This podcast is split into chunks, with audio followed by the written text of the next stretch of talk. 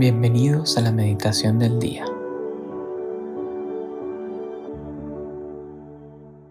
En el nombre del Padre, y del Hijo, y del Espíritu Santo. Amén.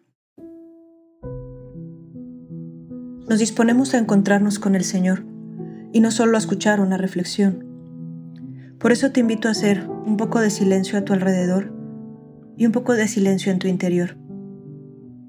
¿Con quién me voy a encontrar? ¿Con quién voy a dialogar este espacio de, este espacio de tiempo?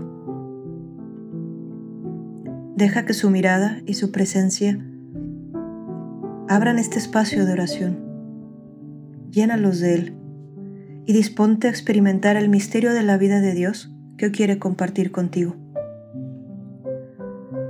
Hoy es miércoles 25 de enero, día de la conversión de San Pablo.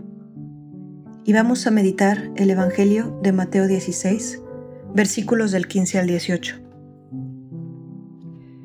En aquel tiempo se apareció Jesús a los once y les dijo, Vayan por todo el mundo y prediquen el Evangelio a toda criatura.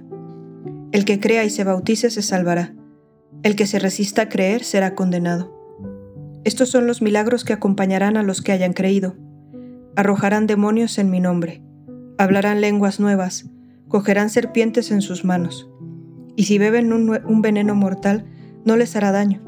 Impondrán las manos a los enfermos y estos quedarán sanos. Palabra del Señor, gloria a ti Señor Jesús. Siempre me interpela el elenco de estos signos maravillosos. Coger serpientes con las manos.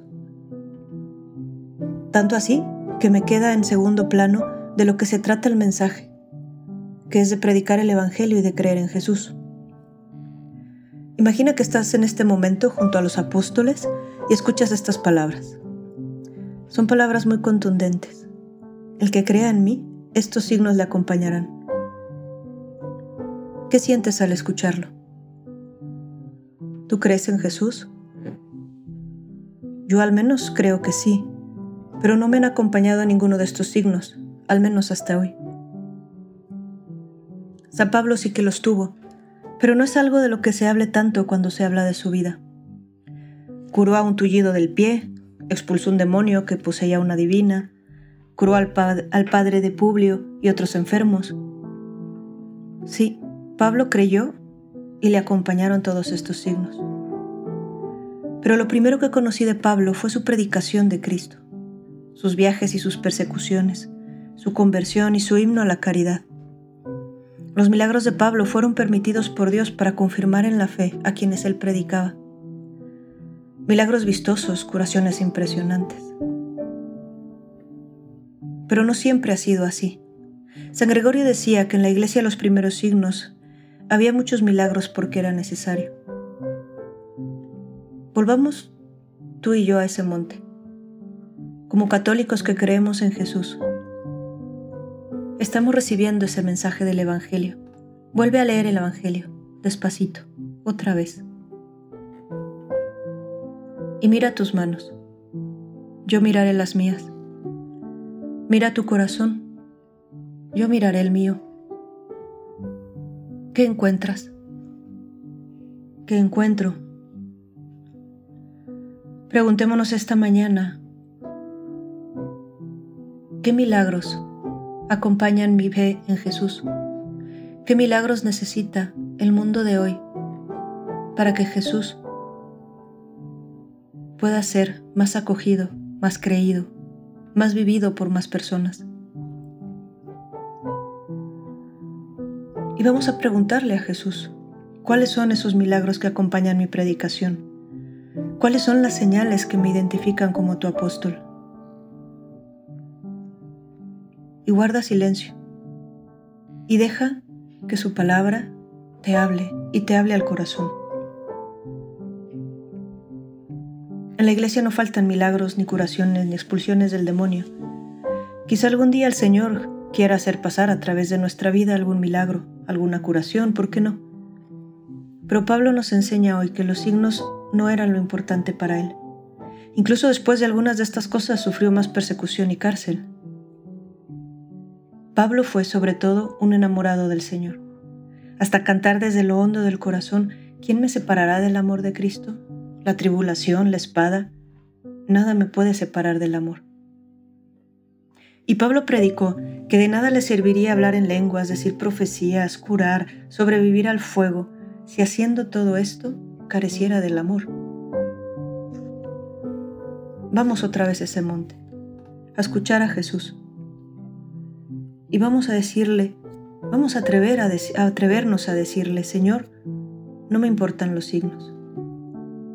Esos te los dejo a tu providencia y sabiduría. Yo te pido el signo del amor. La experiencia personal de tu amor, como la tuvo Pablo, el amor para hablar de ti a tiempo y a destiempo, el amor para dar mi vida por ti y para los demás, el amor para vivirlo, como Pablo nos enseña en ese himno a la caridad, paciente, servicial, que todo lo espera, todo lo cree. ¿No será que la iglesia de hoy, el signo que más necesita que acompañe a todos los evangelizadores, a todos los apóstoles, en todas las familias, en cada corazón, es el signo del amor.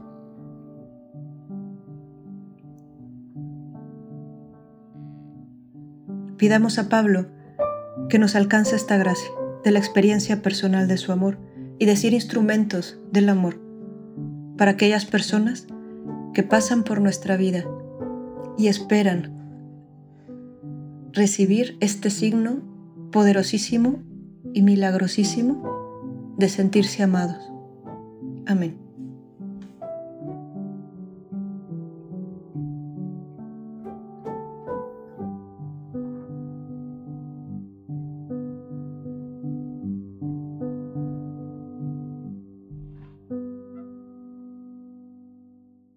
Te damos gracias, Señor, por todos los beneficios recibidos a ti que vives y reinas por los siglos de los siglos. Amén.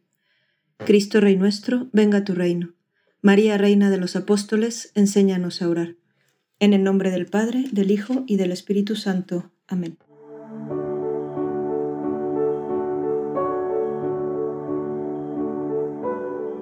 Llévate una palabra que Dios te haya dicho en esta meditación y guárdala en tu corazón por el resto del día. Hasta mañana.